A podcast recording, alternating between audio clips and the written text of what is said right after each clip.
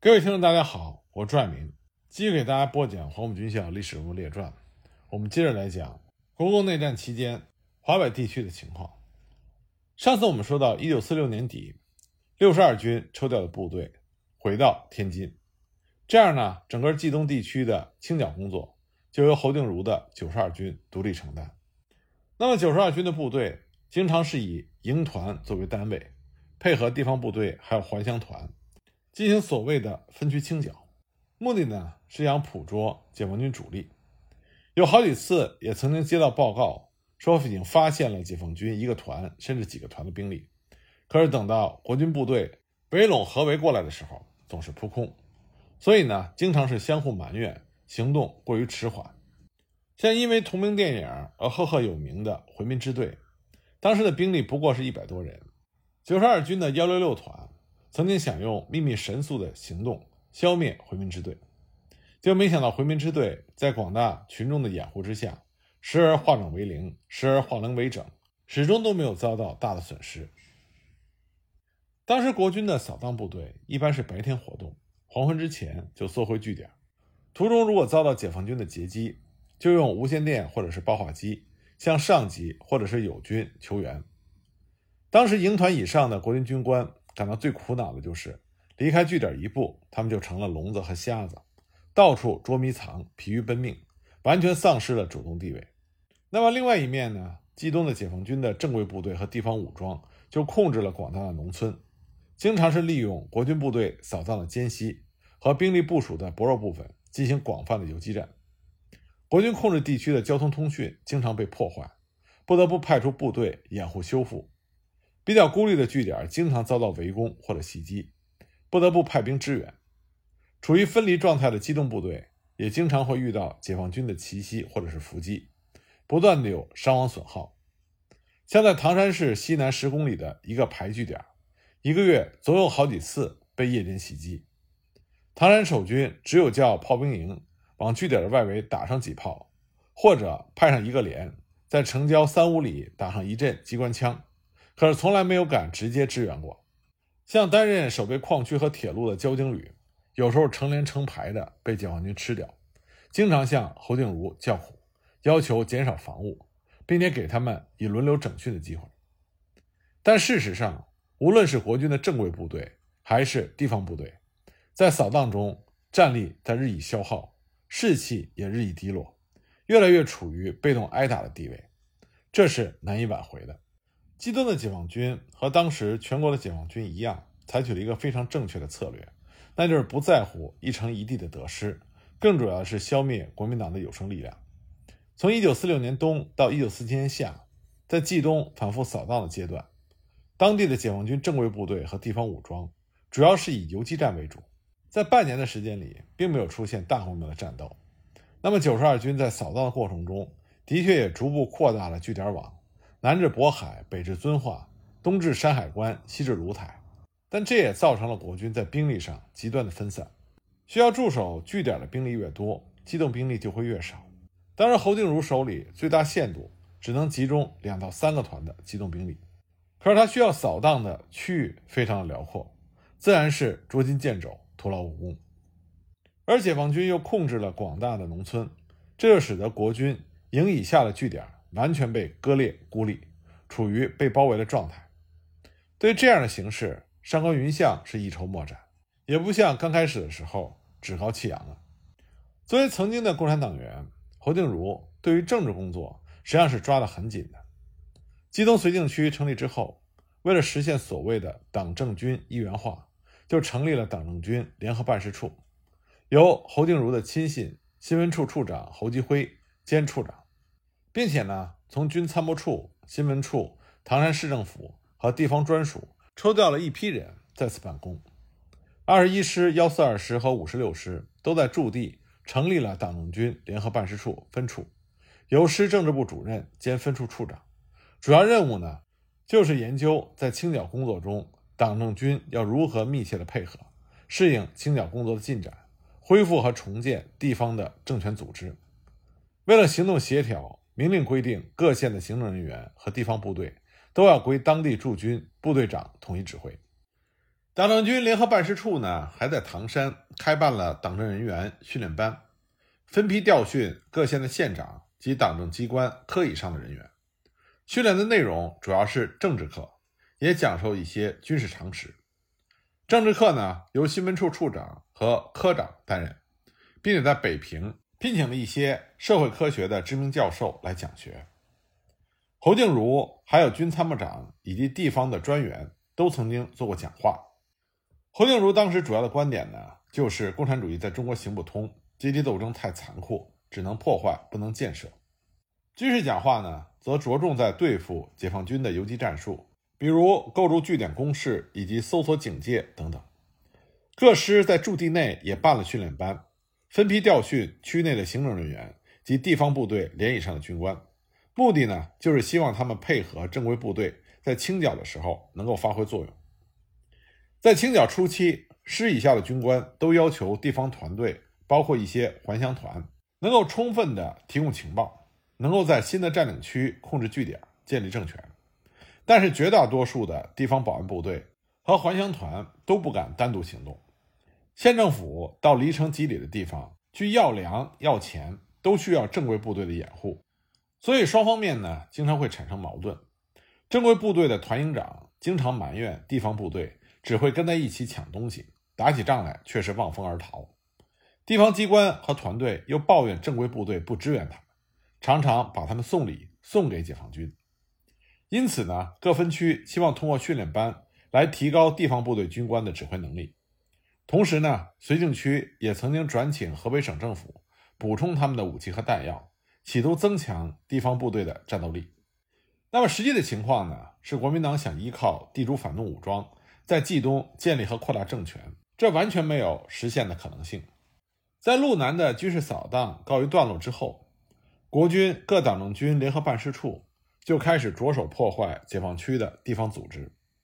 他们以据点作为中心，强迫曾在解放区担任过地方干部及参加过妇女会、儿童团等组织的人一律登记自首。其中以乐亭、滦县和滦宁地区搞得最凶。根据一九四七年夏季的统计，大约是有三万人以上被登记自首。政工人员经常对他们讲话，要他们不要再受所谓的中国共产党的欺骗和蒙蔽，悔过自新。但当时有不少的军政人员趁机就勒索财物，甚至是奸淫妇女。第二十一师六十一团第六连连长毕守礼就在夜里以个别谈话作为幌子，连续奸污了两个曾经在妇女会工作过的年轻姑娘。侯静茹在得知这个情况之后，立刻打电话给二十一师的师长郭会仓，让他把毕守礼送交军部。结果毕守礼得到人通知，事先逃跑，估计是团里或者营里有意将他放走的。由此可见，当时九十二军部队的纪律是一天比一天坏，民怨沸腾。侯静茹对于这种情况非常的苦恼，因为侯静茹认为和中国共产党做斗争要七分政治，三分军事。如果在政治上不重视的话，就会迫使老百姓跟共产党走，前途就会非常的危险。所以侯静茹曾经颁布过几次训令，严斥各级军官以身作则，发扬北伐时的革命精神，收揽人心。但是这种表面的文章不会有任何的效果。除了设立党政军联合办事处之外，根据当时北平长官部的指示，在战斗中俘获的解放军和地方武装的指战人员，以及中共的地方干部。都要在各地区集中管理，情节重大的随时转送长官部审讯处理。那么，一九四七年春，在唐山就成立了青训队，由军部少校情报参谋冯志良任队长。另外呢，由新闻处派政工人员任指导员，军直属部队轮流派兵看管。房子的周围都有铁丝网，个人的行动谈话都受到监视。为了供上级视察和外界参观。在房子外面的空地上设置了双杠、木马和篮球场，还发了衣服和被毯。伙食呢，按照部队士兵的标准。所谓的集训呢，主要是上政治课，讲的内容呢，基本上是说解放区没有自由，没有民主，说共产党是嘴甜心苦，提倡阶级斗争是不人道。另外呢，还会讲解三民主义的常识和领袖言行。唐山的这个青训队最多的时候有两百来人。在集训过之后，有的人释放回家，有的人转送北平。那么集训过程中有小组讨论和个别谈话，国军的政工人员会在里面找几个意志动摇的，发动他们进行公开的诉苦，参加反共斗争。被释放的呢，要宣誓效忠于三民主义，不再受共产党的欺骗。上送北平的，一般是在集训中仍然表现坚定，被定性为死硬的共党分子。他们被送到北平去，基本上凶多吉少。那么，冀东的国军部队在清剿的过程中，就以清查区分物资为名，大发清剿财。比如说，搜缴粮食，各个部队就有好几笔账。公开的一笔账是上交给绥靖区的，还有一笔半公开的账是营、团、师各留下的一批，还有一笔秘密的账是各师、团、营的军事主官。自己捞一批，运到后方变卖，装入私囊。当时呢，幺四二师的师长刘春岭曾经运了五汽车的粮食到天津变卖。消息传到侯静茹那里，侯静茹就让副官处长李恒斋查明据报。没想到越查越多，只好不了了之。由此可见，当时国军部队的风气之差。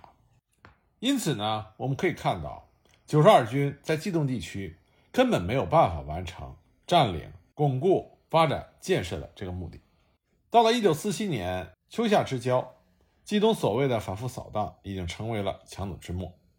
特别是李先洲在土司口被俘，这对于九十二军中上级军官来说算是晴天霹雳，因为李先洲是九十二军的老军长。面对这样的形势，侯静茹当时的主张是稳扎稳打，为了应付解放军的突然袭击和集中兵力强攻个别的据点。必须要加强城镇的防御工事，并且适当的调整部署，避免过度的分散兵力。当然，侯静茹还曾经请求放弃遵化、平谷等孤立据点，但是没有得到批准。采取的主要措施仍然是加强原有的攻势强度，并且在重要的城镇构筑了一些比较坚固的支撑点和防御措施。侯静茹还成立了唐山市城防指挥部，构筑市区的防御工事。为了准备在必要时固守唐山，抵抗解放军的强大攻势，那么成立了城防指挥部。城防计划呢，主要是在唐山的周围设置混凝土据点工事。这些工事呢，已有掩盖的散兵壕和交通壕连接起来。据点内修成环城公路，可以通汽车或者是装甲车辆，准备必要时机动兵力。那么完成这些工事所需的费用，是由唐山市政府。还有开滦矿务局、启新洋灰公司、华北花纱布公司等单位分段负责。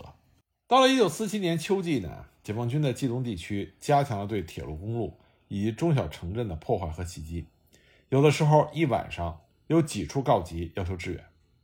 九十二军为了随时应付情况的变化，经常在唐山和滦县附近控制一到两个团的机动兵力，利用火车和汽车来回调运。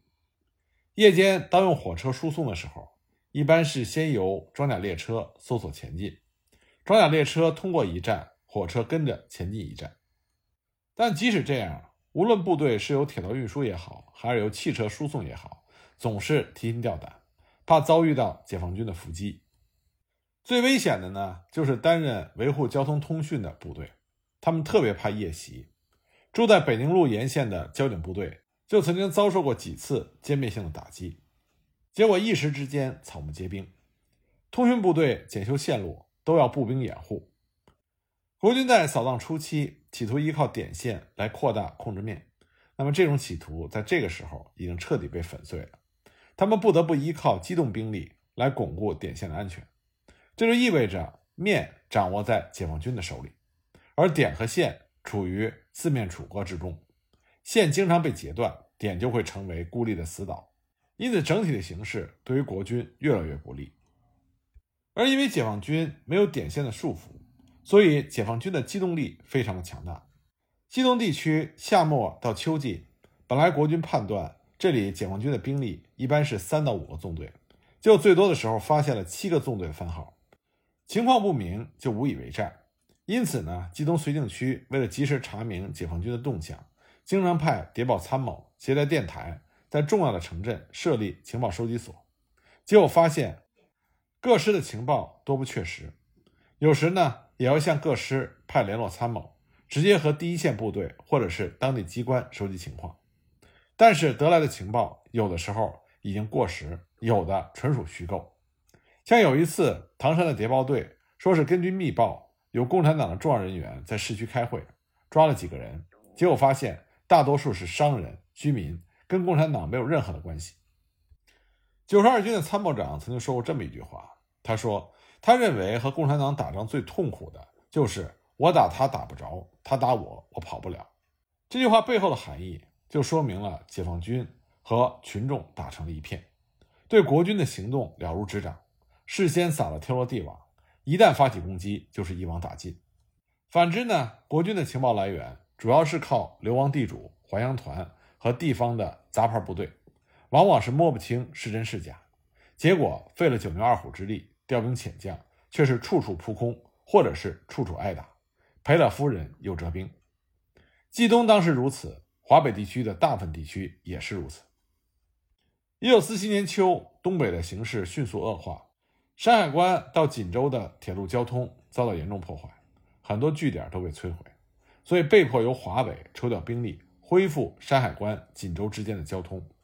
就这样呢，侯静茹的九十二军奉命放弃了平谷、遵化等孤立据点，调整了防御部署，然后侯静茹亲自率领二十一师经山海关东进。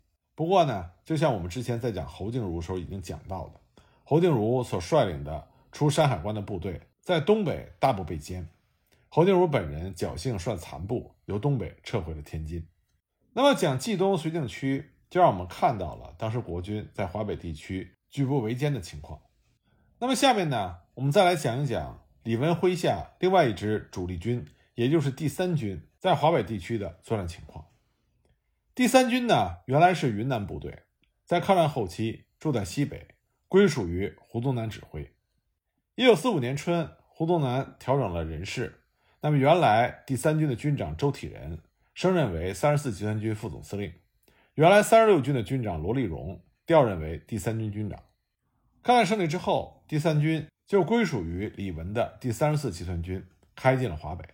第三军虽然是三十四集团军主要的两个军之一，但是呢，第三军麾下只有两个师，而且呢，这两个师中第七师是第三军的老部队。那么另外一个师三十二师是刚刚从十一战区调入的，因为第三军原来的十二师远在兰州，行进不便，所以呢十二师被从第三军中拨出，那么补充进了三十二师。拥有两个师的第三军，它的总兵力不足一点五万人。当三十四集团军进驻华北之后，三十四集团军总部和十六军调驻北平，第三军呢驻守石家庄，担任石家庄周围的防务。以三十二师驻扎在石家庄担任警备，第七师担任外围的警戒。石家庄呢是河北的重镇，平汉铁路贯穿南北，正太铁路横亘东西，实德铁路呢也以此为起点。水路上呢有滹沱河和石津运河，是水路交通枢纽，也是军事重地、战略要点。人口呢二十多万。在国府统治时期，这个地方设置为石门市。李文当时到达石家庄之后，就主持了石门地区日军的受降，接收了石门地区日军的物资仓库等等。后来呢，石家庄就交给了第三军来驻防。那么这里呢，再多说几句关于第三军。第三军在抗战中在中条山损失很大，后来呢，到陕西让胡宗南进行整训，但是因为胡宗南麾下的部队比较多，而第三军呢又并非是中央军的嫡系。所以，虽然经过了补充，但是人员和装备都没有符合编制，武器也比较差。第三军每一个步兵连不足百人，有中正式步枪六十支，捷克式轻机枪九挺，掷弹筒六个。每个士兵有手榴弹两至三枚。每个营呢有步兵连三个，重机枪连一个。每个营不足四百五十人。团有三个步兵团，另外有直属部队迫击炮连。一般是六门八二式迫击炮，每团的人数最多时也不超过一千七百人。每个师三个步兵团，有师的直属部队，全师官兵不足八千人。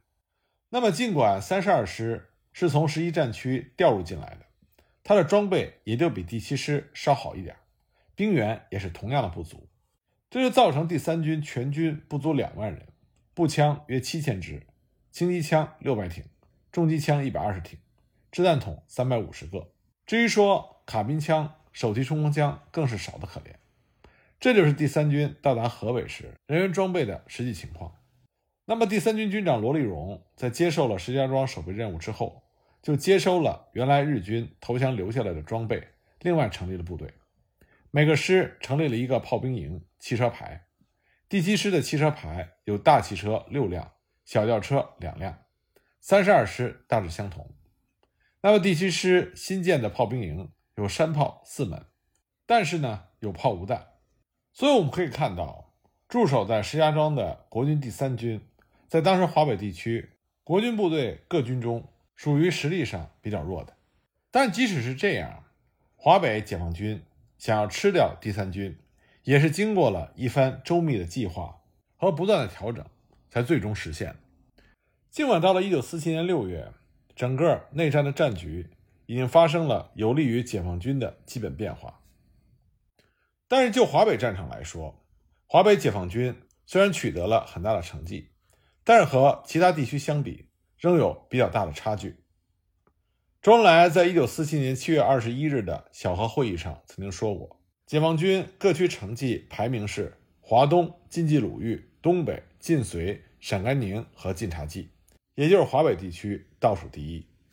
聂荣臻后来在谈到这个问题的时候就说过，内战爆发之后，华北解放军在军事指挥上犯了一些错误，在执行大踏步前进。大踏步后退的运动战的方针的时候不够大胆，当时有一种保守性，怕丢掉地盘，在这种思想之下，主动性不足，集中主力主动进攻敌人，大量歼灭敌人的这种指导思想不明确，所以呢，运动战的思想没有能够得到很好的贯彻，这就使得华北解放军在作战中的战果并不明显。不过呢，到了一九四七年的后半年。经过正太、清仓、保北三战三捷之后，华北战场的局面就出现了很大的变化。尤其是在保北战役之后，晋察冀解放军部队集中在安国、定县地区进行了两个月的整训，这就进一步提高了部队的士气和战斗力。当时呢，华北解放军的士气很高，迫切的想要打一场大仗，削弱华北地区国军的实力。那么，华北解放军是怎么选中第三军？作为进攻的目标的呢，我们下一集再继续给大家讲。